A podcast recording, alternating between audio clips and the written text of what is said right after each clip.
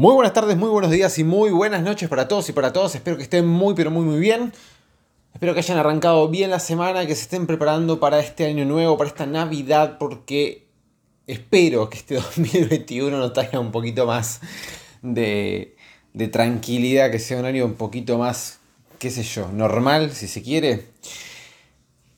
Bienvenidos a aquellos que han llegado a este podcast por primera vez. Mi nombre es Gonzalo Pagura, soy el fundador de Invertir en Conocimiento y el responsable de todas las semanas grabar un nuevo capítulo y traerles actualidad de economía y tratar de explicar un poco cómo funcionan las finanzas, las inversiones y qué se puede hacer con nuestro dinero para ver de qué manera sorteamos los problemas que estamos teniendo hoy en día a nivel económico.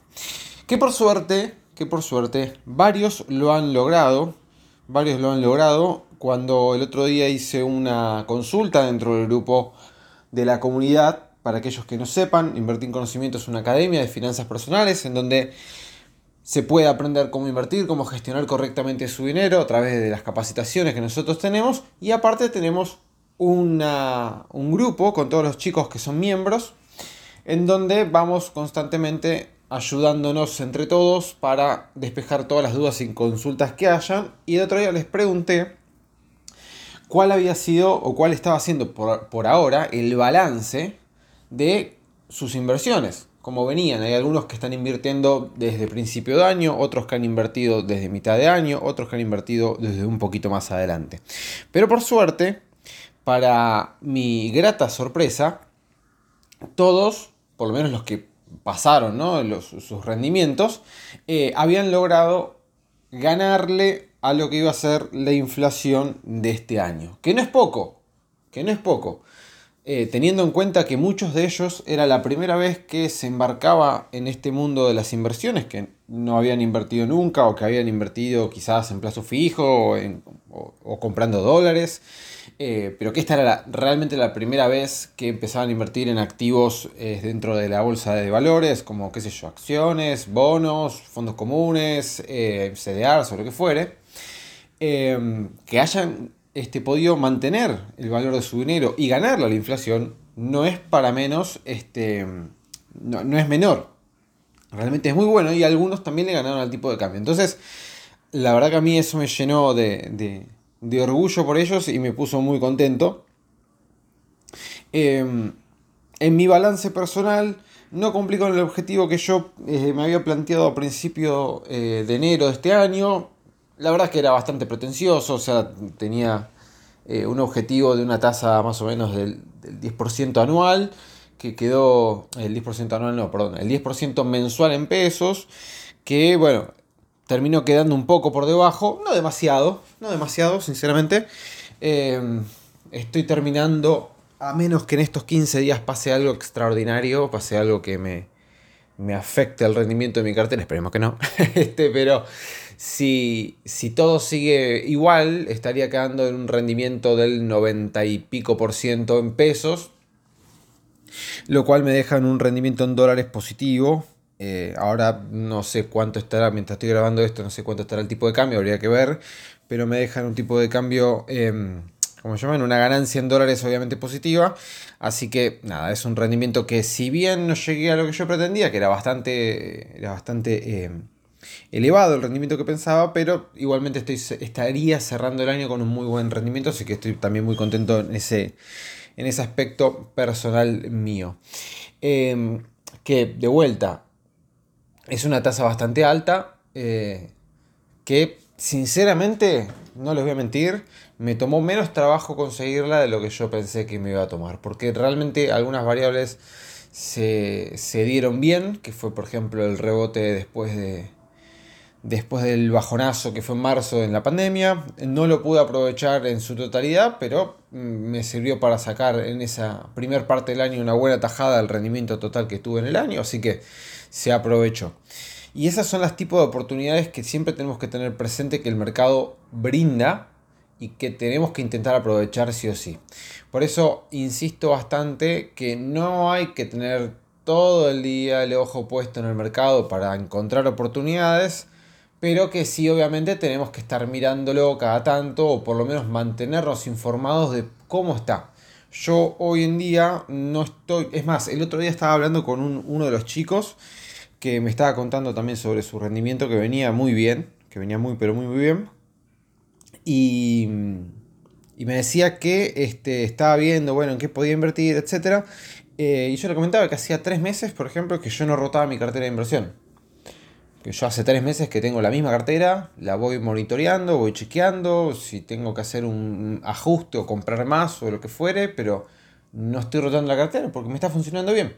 Entonces, ¿para qué me voy a poner a, a clavarme enfrente de la compu durante un montón de horas a ver si puedo sacarle un poquito más? Ahí es cuando nosotros tenemos que empezar a poner en la balanza qué queremos, ¿no? Si queremos tratar de todo el tiempo maximizar el rendimiento o si con un rendimiento X ya estamos bastante conformes eh, y cómodos con ese rendimiento y poder disfrutar de nuestro tiempo para realizar otras actividades que también tenemos ganas de hacer, porque en definitiva trabajamos y tratamos de conseguir dinero justamente para ganar tiempo. Y ahí es donde yo me meto en el tema que quería hablar hoy, el valor del tiempo de cada uno de nosotros. Porque esto es algo que generalmente, no sé si generalmente, pero es algo que quizás no nos sentamos a pensar muy a menudo, lo cual quizás tiene cierta coherencia dada la cantidad de cosas que estamos constantemente pensando todos los días.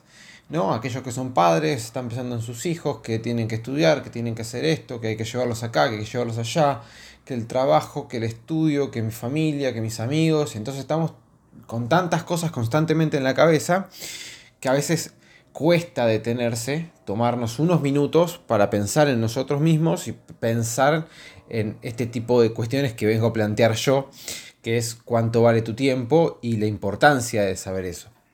Em, que parece algo a priori mm, tonto, se podría ya decir, pero que realmente cuando tomamos conciencia de cuánto vale nuestro tiempo, ahí empezamos a entender ciertas cosas y empezamos a darle más importancia justamente al tiempo. Tengamos en cuenta algo. Nosotros como personas somos finitos. Es decir, nacemos, morimos. Eso ya lo sabemos. En algún momento va a pasar. Puede pasar en cualquier momento. No sabemos cuándo, pero sabemos que en algún momento va a pasar. Cuando nosotros tomamos real conciencia, pero real conciencia, de que eso va a pasar, es cuanto más aprovechamos, entiendo yo, nuestro tiempo. Y el otro día estaba viendo un video en donde, no me va a salir el nombre ahora, este doctor que encima yo recomendé un libro de él, eh, López Rossetti hace un dibujo de la curva de felicidad de las personas, que es una forma de U en donde, no me acuerdo exactamente las edades, si quieres después búsquenlo en YouTube, en donde lo que dice es que de tal edad a tal edad, creo que era de, no sé, de hasta los 30 años más o menos, tenemos, una, este, tenemos un nivel de felicidad bastante alto. De 30 años a 45, 50, si no me equivoco, algo por el estilo. Estamos en la parte más baja de felicidad de las personas porque tenemos más responsabilidades, probablemente tengamos familia, probablemente tengamos un montón de cosas que hace que todas esas responsabilidades nos haga tener menor felicidad. ¿sí? O sea que esa sería la curva más baja en la época de una persona en donde tendríamos, seríamos menos felices si tenemos que este, poder cuantificar la felicidad de una persona. Y que después a medida que vamos creciendo y que superamos la barrera, creo que era de los 55 años, una cosa por el estilo, comienza de vuelta a ser ascendente la curva y nos posicionamos nuevamente en un estado de mayor felicidad. En esa parte de que ya estamos quizás eh, retirados de trabajo, ya no tenemos la responsabilidad de criar a nuestros hijos, sino que nos dedicamos a ser abuelos, eh, etc. Bien. Y yo creo que en esta última parte también tiene que ver, y hablándolo con mis papás, con gente eh, que ya está en esa etapa de la vida, en donde vas tomando mayor conciencia de que quizás ya no falte muchos años para que deje de estar en este mundo. Suena medio trágico lo que estoy diciendo en este podcast, pero realmente no es así. O sea, no tenemos que tener el tabú de, que la muerte está mal. Es, es parte de la vida. Eh, pero cuando nosotros tomamos conciencia, que generalmente lo hacemos cuanto más cerca estamos de la edad media de que las personas terminan falleciendo, es cuando más empezamos a aprovechar cada minuto de nuestra vida. Porque, vamos a ser sinceros, cuando somos jóvenes, 20, 30, 40, 50 años, 60 años, podríamos llegar a decir, eh, todavía es como que lo vemos muy lejano. ¿no? Es como que decís, no, bueno, todavía a mí me quedan 40, 50, 60 años por, por vivir. Cuando la realidad es que ni siquiera lo sabemos. O sea, nadie lo puede saber. Cuánto, cuánto te queda realmente de vida. Y con esto tampoco quiero caer en, la típica frase cliché de este, aprovecha cada minuto de tu vida porque no sabes cuándo va a terminar. Tampoco quiero caer en eso. A lo que voy es, no desde el lado, lo estoy pensando desde el lado más bien económico, ¿no? Nosotros cuando nos damos cuenta de que eso es una posibilidad, empezamos a transmitir más energía en aprovechar nuestro tiempo y disfrutarlo para hacer actividades o cosas que nos produzcan realmente placer, que en dedicarle tiempo y energía a cosas que no nos producen placer, pero que las tenemos que hacer para poder seguir viviendo en este mundo capitalista. ¿Sí? Como decir, el trabajo. Entonces, cuando nosotros hacemos la cuenta de cuánto está valiendo nuestra hora de vida, que la cuenta es muy fácil, agarra tu sueldo, divídelo en la cantidad de horas que vos trabajás este, mensual, semanalmente, como vos quieras, y ahí ya sacás el número. Si querés, sacate el número de cuánto te están pagando por día y ya sacás cuánto vale tu hora de trabajo. Entonces, cuando vos tenés eso bien presente, te das cuenta de cuánta vida, cuánto tiempo a vos te cuesta lo que vos estás pagando. Entonces, y esto creo que lo hablé en un podcast, creo que de los primeros, si no me equivoco. Pero cuando vos sacas la cuenta, vamos a suponer que, no sé, tu hora vale, qué sé yo, 500 pesos. ¿No? Tu hora de trabajo vale 500 pesos. Bueno, fantástico. Y vos estás a comprar, qué sé yo, un par de zapatillas. ¿Sí? Que te valen 15 mil, un par de zapatillas de, correr que ahora están de moda y están súper caras. Y hay algunas que, no sé, el otro día veía que valían 20 mil pesos, una locura. Eh, pero no sé, te encontraste unas zapatillas de la marca X y valen 15 mil pesos. Si vos las querés porque sos un apasionado o querés empezar a correr y vale 500 pesos tu hora, ¿cuántas horas vos tenés que dedicar de tu vida? O sea, ¿cuántas horas tenés que resignar de tu vida para vos poder obtener esas zapatillas? Y ahí nosotros podemos sacar una primera conclusión. O las zapatillas están muy caras, efectivamente, que no están a mi alcance, o mi hora de vida está muy mal remunerada y tengo que tratar de conseguir la forma de que cada hora que yo utilizo de mi vida para conseguir un rédito esté mejor remunerada. Bien, pues son cualquiera las dos opciones. Puede pasar que vos te estén remunerando muy bien, pero que estés viendo algo que realmente está muy caro. O puede ser que a vos te estén pagando muy mal o mal por la cantidad de trabajo que vos tenés asignado o por la capacitación que vos tenés, este, que vos este, has obtenido a lo largo de tu vida. No sé, si vos tenés, qué sé yo, un título universitario, un posgrado y te están pagando dos mangos con 50, bueno, evidentemente salí a buscar tu trabajo o genera tu propio ingreso. No te quedes ahí, no te, no te estanques en un lugar donde te están pagando mal por algo que realmente vos dedicaste mucho tiempo para poder aprender. Bien. Pero esto me parece que es algo fundamental, porque en el momento que nosotros tomamos conciencia de esto y tomamos noción de cuánto vale nuestra hora de vida, ahí es cuando podemos empezar a valorar mucho más cada cosa que nosotros conseguimos. Y ahí podemos empezar a evaluar cuánto tiempo yo quiero destinar para conseguir X cantidad de dinero. Como decía recién, yo hace tres meses que no roto mi cartera de inversión. ¿Lo podría haber hecho tratando de buscar mayor rendimiento? Sí, lo podría haber hecho. ¿Qué consecuencias? Porque tengamos en cuenta que cada acción que nosotros tomamos tiene una consecuencia sí o sí. Siempre. ¿Qué consecuencias hubiese tenido de que yo hubiera dedicado más tiempo a intentar ganar un poco más?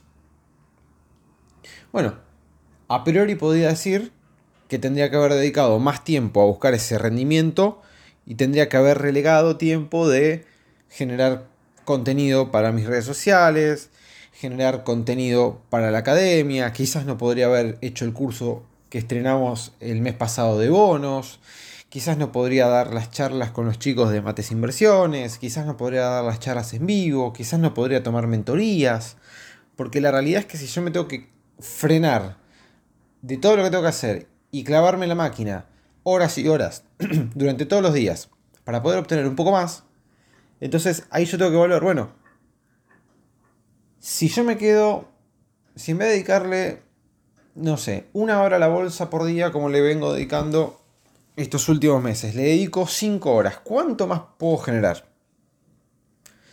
Y si yo esas 5 horas se las dedicara a mi negocio, ¿cuánto más podría generar?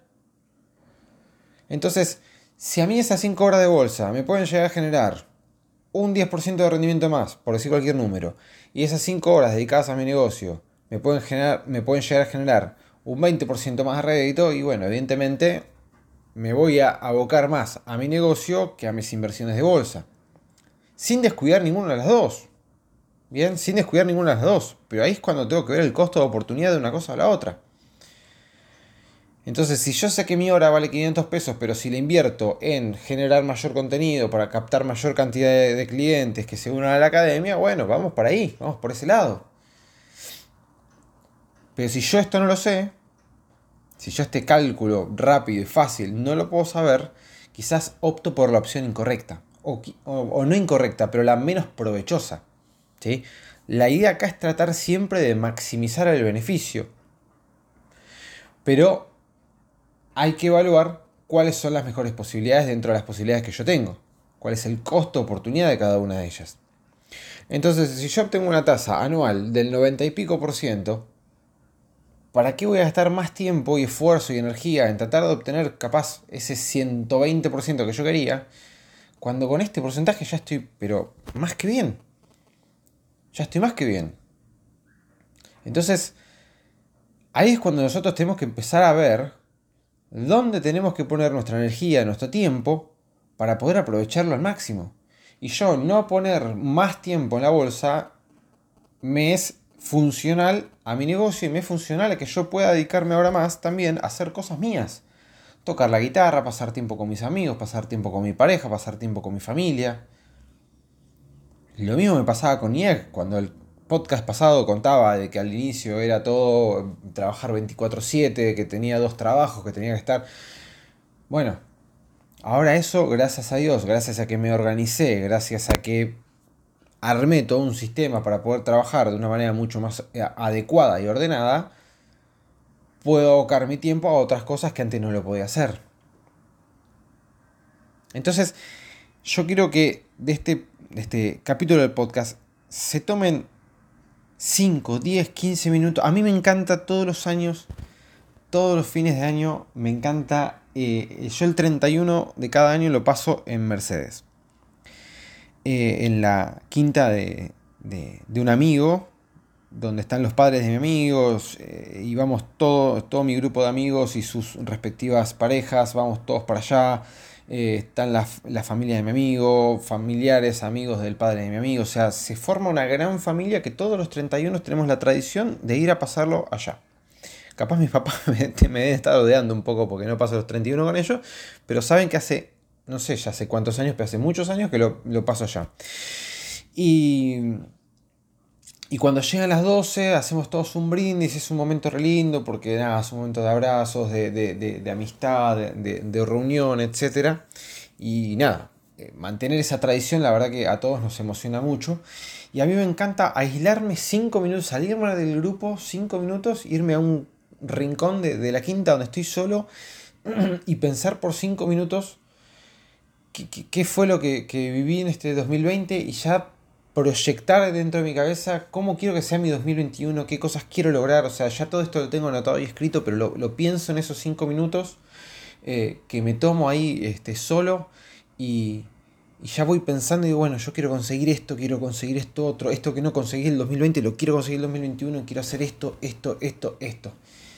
Y para mí arrancar ya pasar las 12, con todo eso en la cabeza, me genera una motivación enorme. Entonces, yo lo que quiero que se lleven de este podcast es tómense un ratito cuando quieran o cuando puedan, cuando no tengan que cumplir esas obligaciones que las, los tienen tan atareados todos los días. Tómense 5 minutos, 10 minutos Piensen cuánto vale su tiempo y cómo quieren destinar ese tiempo a partir del 2021. Piensen si el 2020 y para atrás, 2019, 2018, 2017, vienen dedicando todo el tiempo y toda la energía en las cosas que realmente a ustedes les hacen bien y que realmente las quieren destinar ahí. Y si no lo están haciendo, fíjense de qué manera lo pueden modificar, porque realmente eh, el tiempo es finito, es algo que no podemos eh, estirar y no sabemos hasta cuándo va a estar. Entonces aprovechen al máximo y traten de capitalizarlo al máximo en las cosas que más les gusten. Chicos y chicas, como siempre es un placer estar nuevamente con ustedes. Los veo la próxima semana y les mando un fuerte, fuerte abrazo. Chao.